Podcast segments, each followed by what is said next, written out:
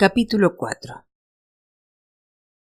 Es maravilloso el modo en que un pueblecito se mantiene al tanto de su propia existencia y de la de cada uno de sus miembros. Si cada hombre y cada mujer, cada niño o cada bebé actúan y se conducen según un modelo conocido y no rompen muros, ni se diferencian de nadie, ni hacen experimento alguno, ni se enferman, ni ponen en peligro la tranquilidad, ni la paz del alma, ni el interrumpido y constante fluir de la vida del pueblo?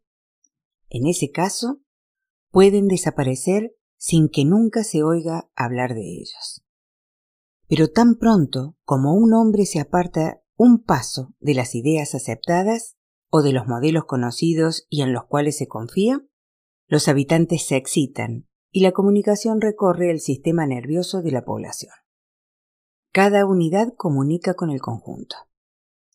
Así, en La Paz, era cosa sabida por todo el pueblo a primera hora de la mañana que Quino iba a vender su perla aquel día. Lo sabían los vecinos de las cabañas, los pescadores de perlas, lo sabían los dueños de las tiendas chinas, se sabía en la iglesia porque los monaguillos murmuraban. Alguna palabra se deslizó entre las monjas. Los mendigos de delante de la iglesia hablaban de ello, porque ellos estarían allí para recoger el diezmo de los primeros frutos de la fortuna. Los niños se enteraron con emoción, pero se enteró también la mayoría de los compradores de perlas, y cuando el sol estuvo alto en los despachos de los compradores de perlas, cada uno de ellos aguardaba solo, sentado en su silla, con una bandejita forrada en terciopelo negro y todos hacían rodar las perlas con las puntas de los dedos y consideraban su papel en la escena. Se creía que los compradores de perlas eran individuos que actuaban solos y que pujaban por las perlas que los pescadores les llevaban. Y en un tiempo había sido así, pero ese era un método ruinoso, puesto que en la excitación de la competencia por una perla de calidad se habían pagado precios demasiado altos a los pescadores. Era extravagante e intolerable. Ahora había un solo comprador de perlas con muchas manos, y los hombres que estaban sentados en los despachos y aguardaban a Quino sabían qué precio ofrecer, hasta dónde pujar y cómo procederían los demás. Y aunque aquellos hombres no obtenían beneficio alguno aparte de sus salarios, había inquietud entre ellos, porque había inquietud en la cacería y si el papel de un hombre consistía en hacer bajar un precio, debía obtener alegría y satisfacción de hacerlo bajar todo lo posible. Porque todos los hombres del mundo dan lo mejor de sí en su trabajo, y nadie hace menos de lo que puede, más allá de lo que piense de ello, más allá de la recompensa que pudiera conseguir, de cualquier palabra de elogio, de cualquier mejora en su situación. Un comprador de perlas era un comprador de perlas, y el mejor y más feliz de los compradores era el que compraba a los precios más bajos. El sol era de un amarillo muy intenso aquella mañana, y arrastró la bruma del golfo y del estuario y la dejó pendiente como si de un grupo de relucientes pañuelos se tratara en el aire, de modo que el aire vibraba y la visión era insustancial. Una visión suspendida en el aire al norte de la ciudad la visión de una montaña que se encontraba a más de 300 kilómetros y las altas laderas de esa montaña estaban cubiertas de pinos y un gran pico de piedra se alzaba por encima de la línea del bosque. En la mañana de aquel día las canoas permanecieron alineadas en la playa. Los pescadores no fueron a zambullirse en busca de perlas porque iban a suceder demasiadas cosas. Iba a haber demasiadas cosas que ver cuando Quino fuese a vender la gran perla. En la cabaña de la costa los vecinos de Quino se quedaron sentados largo rato ante sus desayunos y hablaron de lo que ellos hubieran hecho en el caso de haber hallado la perla. Y un hombre dijo que él la hubiera regalado al Santo Padre en Roma. Otro dijo que él hubiese pagado la misa por las almas de su familia por mil años. Otro creía posible tomar el dinero y distribuirlo entre los pobres de la paz y un cuarto pensaba en todas las cosas buenas que podía hacer con el dinero de la perla, en todas las caridades, los beneficios, en todas las salvaciones que se podían obtener si uno tenía dinero. Todos los vecinos esperaban que la súbita fortuna no cambiara la cabeza de Quino, que no le convirtiera en un rico, que no sembrara en él las malas hierbas de la codicia, el odio y la frialdad. Porque Quino era un hombre bien considerado, sería una lástima que la perla le destruyese. Y su buena esposa Juana decían, y el hermoso bebé Coyotito, y los demás que vengan. Qué pena sería que la perla los destruyese a todos. Para Quino y para Juana, aquella era la mañana de las mañanas de sus vidas comparable únicamente al día en que había nacido el bebé. Iba a ser el día del que dependerían todos los demás días. Dirían, eso fue dos años antes de que vendiéramos la perla, o eso fue seis semanas después de que vendiéramos la perla. Juana, atendiendo a la situación, olvidó las corrientes de aire y vistió a Coyotito con las ropas que había preparado para su bautismo cuando hubiese dinero para bautizarle. Y Juana se peinó y se hizo trenzas y se ató las puntas con dos lazos de cinta roja y se puso la falda y el corpiño de su boda. El sol se encontraba a media altura cuando estuvieron dispuestos. Las raídas prendas blancas de quino estaban al menos limpias, y aquella era la última vez que vestía así. Al día siguiente, o aún aquella misma noche, tendría ropas nuevas. Los vecinos que observaban la casa de Quino a través de las grietas de sus cabañas también estaban vestidos y dispuestos. No les producía el menor pudor acompañar a Quino y a Juana a vender la perla. Se esperaba. Era un momento histórico. Sería una locura no ir. Sería casi un signo de hostilidad. Juana se puso el chal en la cabeza cuidadosamente y sujetó al codo derecho un largo trozo tomó el extremo con la mano del mismo lado y así improvisó una hamaca en la que colocó a Coyotito, que se apoyaba en la prenda para verlo todo y tal vez recordar. Quino se puso su gran sombrero de paja y pasó la mano por él para asegurarse de que estuviese bien colocado, no en la parte posterior de la cabeza, ni en un lado, como un hombre imprudente, soltero, irresponsable, ni horizontal, como lo hubiese llevado un hombre mayor, sino ligeramente inclinado hacia adelante para mostrar agresividad, seriedad y vigor. Hay mucho que ver en la inclinación del sombrero de un hombre. Quino deslizó los pies dentro de las sandalias y se sujetó las correas. La gran perla estaba envuelta en un viejo trozo de gamuza y puesta dentro de un saquito de piel, y el saquito de piel estaba en un bolsillo de la camisa de Quino. Dobló su manta cuidadosamente hasta convertirla en una tira angosta y se la echó sobre el hombro derecho. Entonces estuvieron preparados para salir. Quino salió de la casa andando con dignidad y Juana le siguió llevando a Coyotito. A medida que avanzaban hacia el pueblo por el sendero en el que se había echado agua para mantenerlo fresco, los vecinos se le iban sumando. Las casas eructaban gente, las puertas vomitaban niños. Pero dada la gravedad de la ocasión, solo un hombre marchaba junto a Quino, y ese era su hermano Juan Tomás. Juan Tomás advirtió a su hermano. Debes tener cuidado y ver de que no te engañen, dijo. Mucho cuidado, acordó Quino. No sabemos qué precios se están pagando en otros lugares, dijo Juan Tomás. ¿Cómo saber si el precio es bueno si no sabemos lo que los compradores de perlas dan en otros lugares? Es cierto, dijo Quino, pero ¿cómo saberlo? Estamos aquí, no allí. Según andaban hacia la ciudad, la multitud crecía tras ellos, y Juan Tomás, nervioso, continuaba hablando. Antes de que tú nacieras, Quino, dijo, los viejos pensaron en un modo de sacar más dinero por sus perlas. Pensaron que sería mejor entregarlas a una agente que llevara todas las perlas a la capital y las vendiera allí, y se quedara con su parte del beneficio. Quino asintió. Lo sé, dijo. Era una buena idea. Y consiguieron un hombre adecuado, dijo Juan Tomás, y reunieron las perlas y le enviaron. Y nunca más se supo de él y las perlas se perdieron.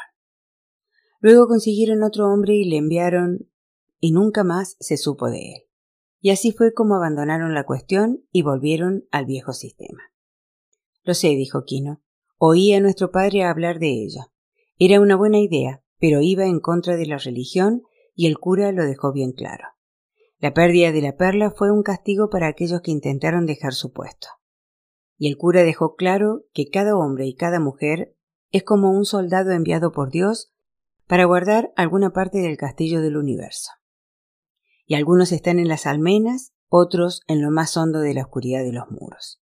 Pero cada uno debe permanecer lealmente en su sitio, y no debe andar corriendo por ahí porque el castillo está amenazado por los asaltos del infierno. Le he escuchado ese sermón, dijo Juan Tomás. Lo repite todos los años. Los hermanos, mientras caminaban, entornaban los ojos como habían hecho sus abuelos y sus bisabuelos durante cuatrocientos años, desde la llegada de los extranjeros, con argumentos y autoridad, y pólvora para sostener ambas cosas. En esos cuatrocientos años el pueblo de Quino había aprendido un solo modo de defenderse, un leve entornar los ojos, un leve tensar los labios y una retirada. Nada podía derribar ese muro y ellos podían mantenerse íntegros tras él.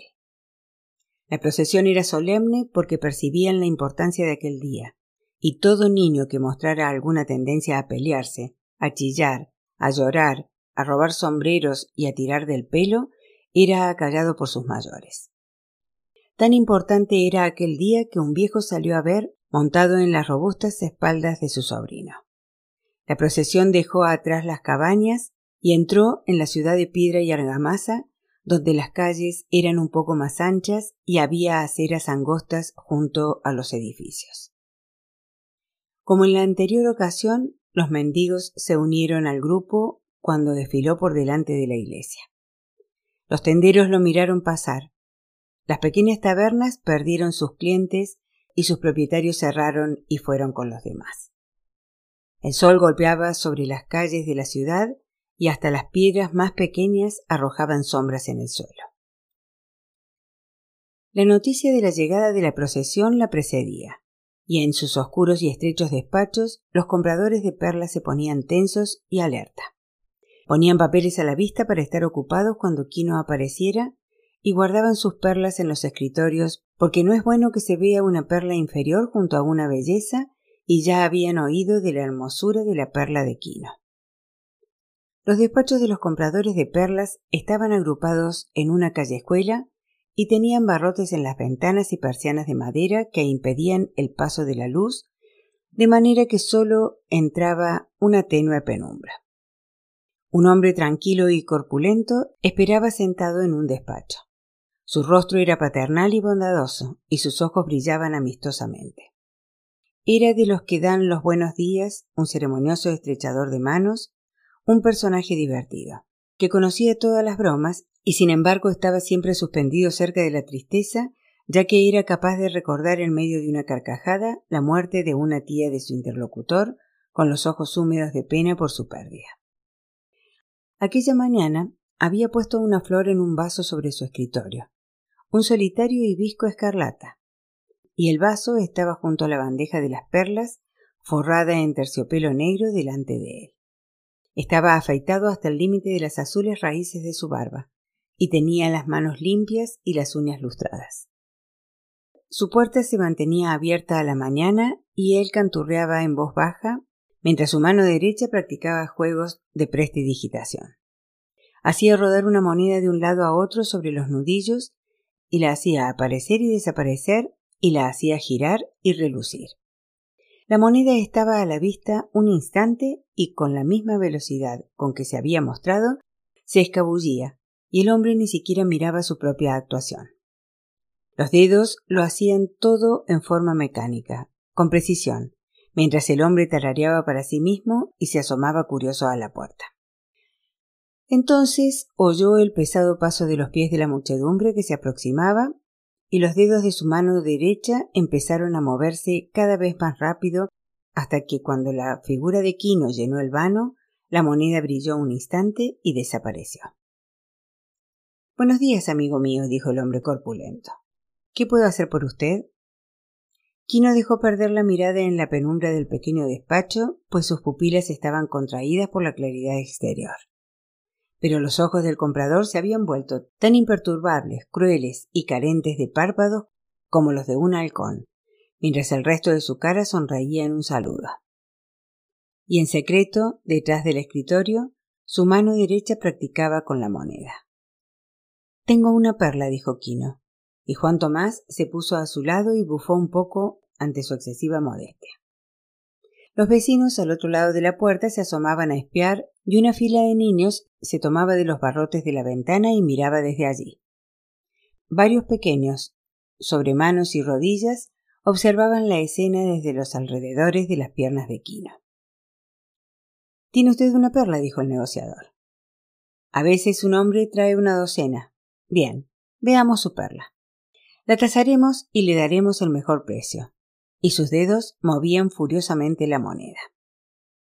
Ahora, por instinto, Kino supo mostrar su propio bagaje de efectos dramáticos.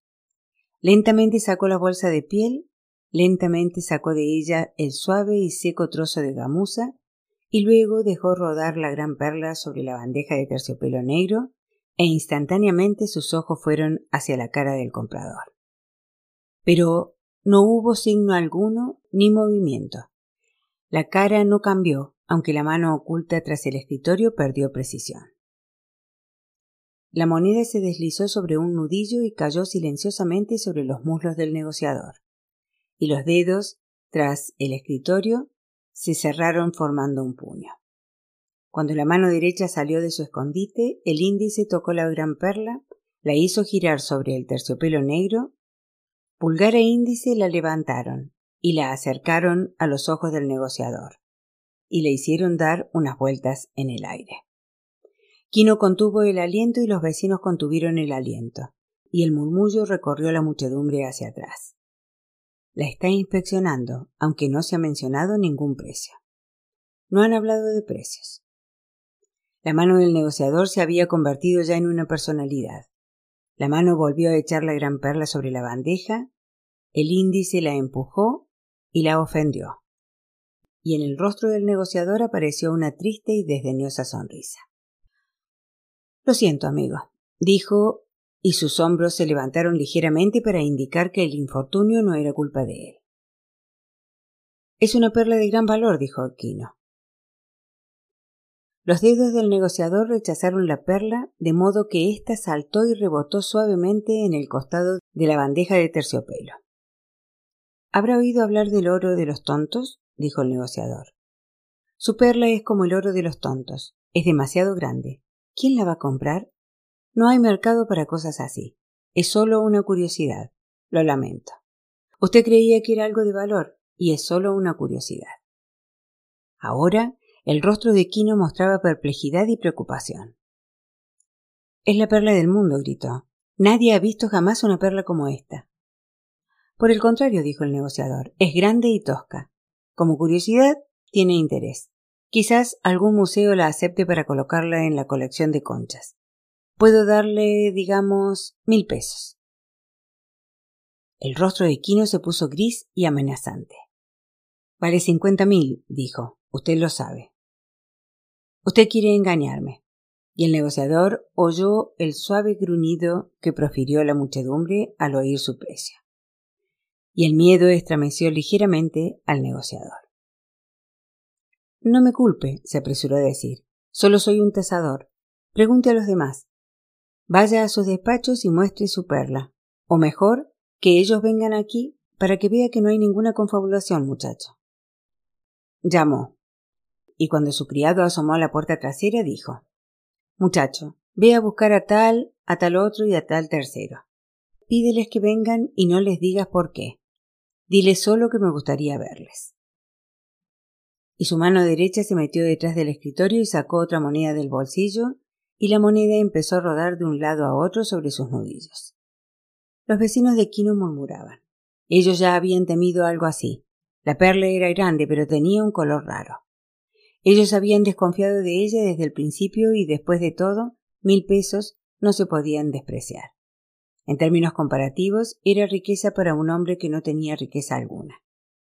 Y suponga usted que Quino toma los mil pesos. Ayer mismo no tenía nada pero Quino se había puesto firme y duro. Percibía el acecho de helado, el círculo de los lobos, el cerniente de los buitres. Percibía el mal coagulándose a su alrededor y era incapaz de protegerse a sí mismo. Oía la música del mal en su interior y sobre el terciopelo negro la gran perla resplandecía de modo tal que el negociador no podía apartar los ojos de ella. La muchedumbre de la entrada se agitó y se quebró y abrió paso a los tres compradores de perlas.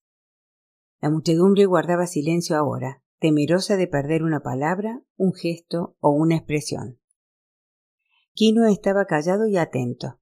Sintió un pellizco en la espalda y se volvió y miró los ojos de Juana, y cuando se apartó de ellos había renovado su fuerza.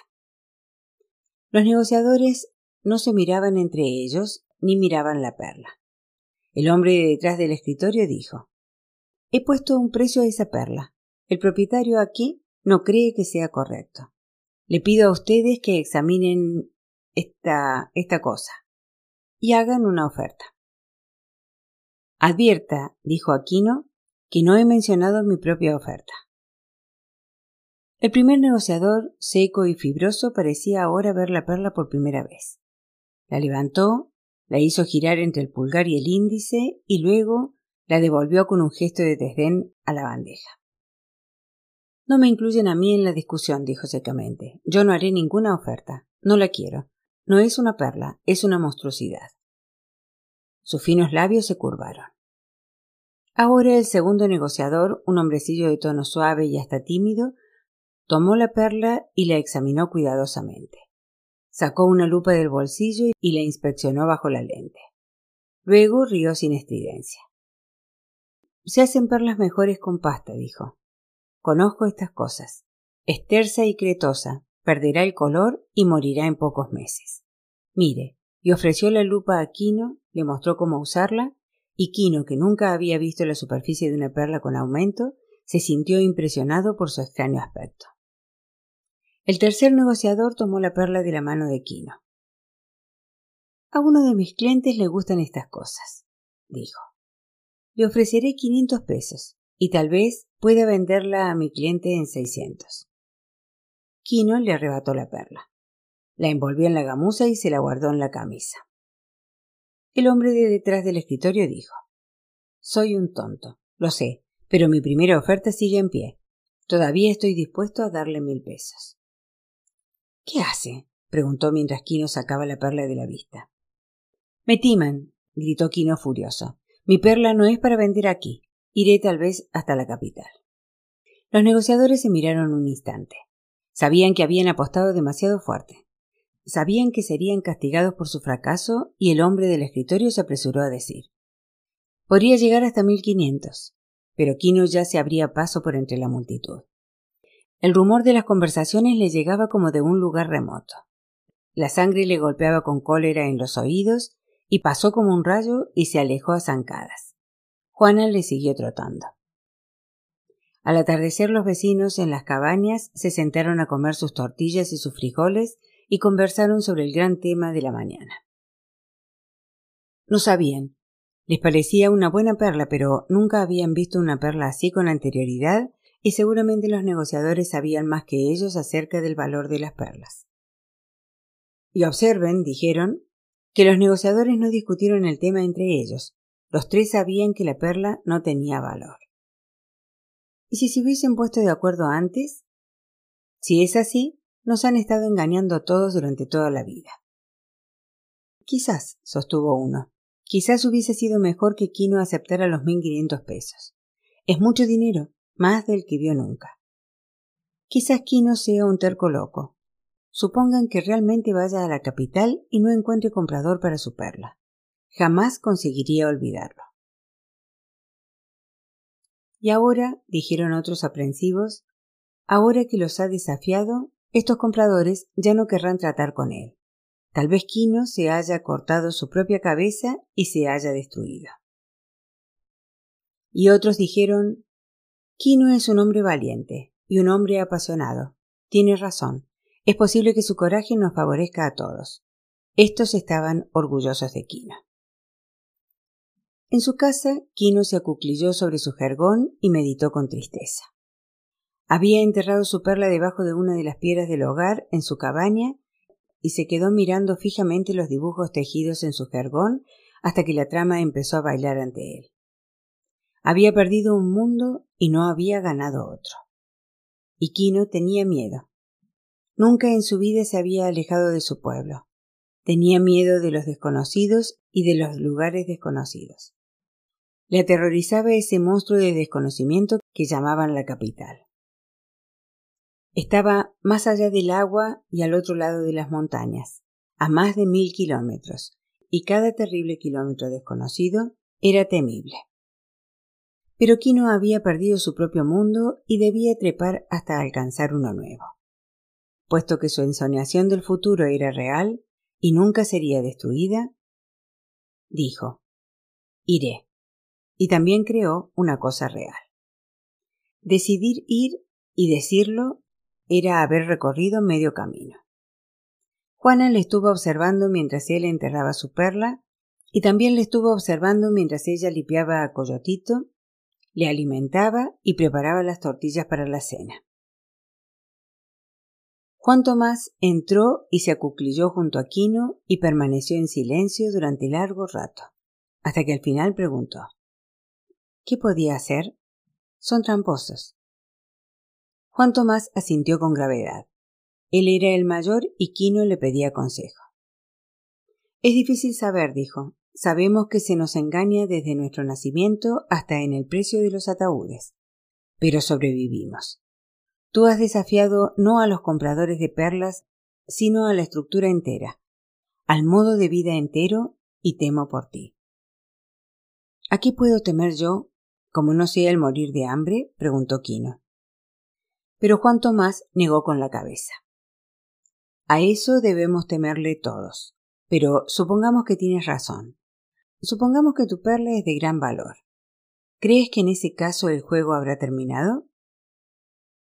¿Qué quieres decir? No sé, dijo Juan Tomás, pero temo por ti.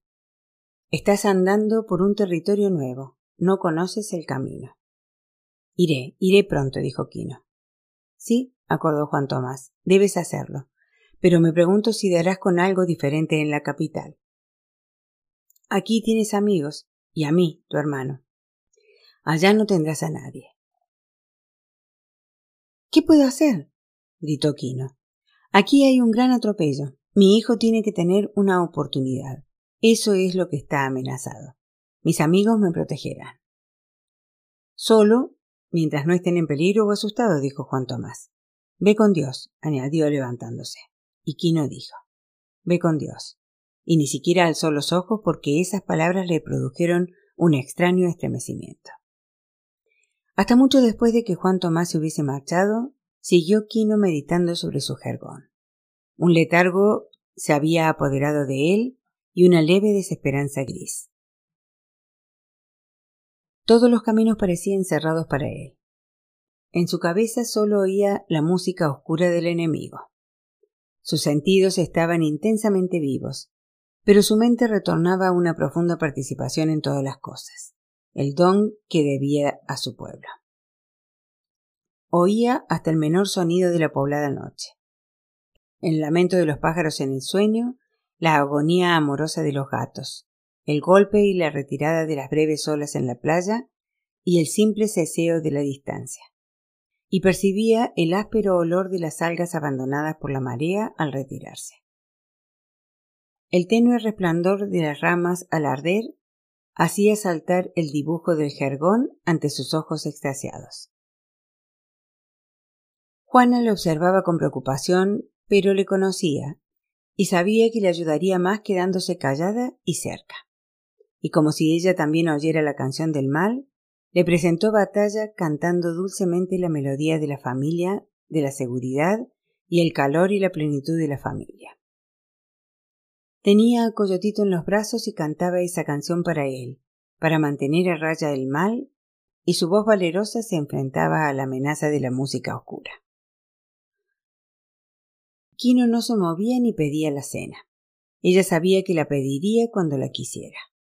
Sus ojos seguían perdidos y él percibía la presencia del astuto, atento mal fuera de la cabaña.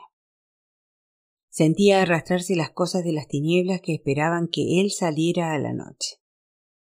La noche que, pese a la oscuridad y el espanto, le llamaba, le amenazaba y le desafiaba. Su mano derecha palpó el cuchillo dentro de la camisa. Tenía los ojos muy abiertos. Se puso de pie y anduvo hacia la puerta. Juana quiso detenerle, levantó la mano para detenerle y el terror le abrió la boca. Durante un largo momento, Quino miró la oscuridad y luego salió. Juana oyó el breve asalto, los gruñidos de la lucha, el golpe. El pánico la heló un instante, y luego sus labios descubrieron sus dientes como los labios de un gato. Dejó a Coyotito en el suelo.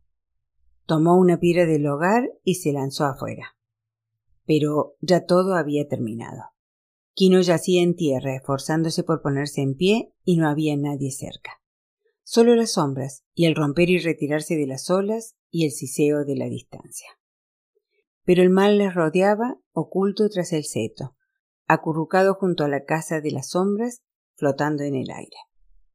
Juana soltó la piedra y rodeó a Quino con los brazos. Le ayudó a incorporarse y le sostuvo en su regreso a casa. La sangre le empapaba el cuero cabelludo y tenía un largo y profundo corte en la cara, de la oreja a la barbilla, una honda y sangrante puñalada. No estaba del todo consciente. Movió la cabeza hacia los lados. Tenía la camisa rasgada y las ropas mal puestas. Juana le sentó en el jergón y le enjugó la sangre del rostro con su falda. Le dio a beber pulque de un jarrito, y él seguía sacudiendo la cabeza para disipar la oscuridad. ¿Quién? preguntó Juana. No sé, dijo Quino, no he visto. Ahora Juana acercó la jofaina de arcilla y, le lavó el corte de la cara mientras él, confundido, miraba sin ver. Quino, marido mío, gritó. Y él miró más allá de ella. Quino, ¿me oyes? Te oigo, dijo él con un tono apagado. Quino, esa perla es maligna. Terminemos con ella, antes de que ella termine con nosotros. Destrocémosla entre dos piedras. Arrojémosla de nuevo al mar, al que pertenece. Quino. Es maligna, es maligna. Y mientras ella hablaba, la luz retornó a los ojos de Quino de modo que brillaron salvajemente y sus músculos se endurecieron y su voluntad se endureció. No, dijo, lucharé contra esto, lo venceré. Tendremos nuestra oportunidad, descargó el puño sobre el jergón. Nadie nos arrebatará nuestra buena fortuna, dijo. Sus ojos lucieron entonces más dulces, y puso la mano con delicadeza en el hombro de Juana. Créeme, dijo, soy un hombre, y su expresión se hizo astuta. En la mañana tomaremos nuestra canoa y cruzaremos el mar y las montañas hacia la capital, tú y yo. No nos timarán, soy un hombre. Quino, dijo ella con voz ronca, tengo miedo. A un hombre se le puede asesinar. Devolvamos la perla al mar. Calla, dijo él con furia, soy un hombre, calla. Y ella guardó silencio porque su voz se le imponía. Vamos a dormir un poco. Con la primera luz nos marcharemos. ¿Te da miedo venir conmigo? No, marido mío. Él la miró con dulzura y calidez y le tocó la mejilla. Vamos, vamos a dormir un poco, dijo.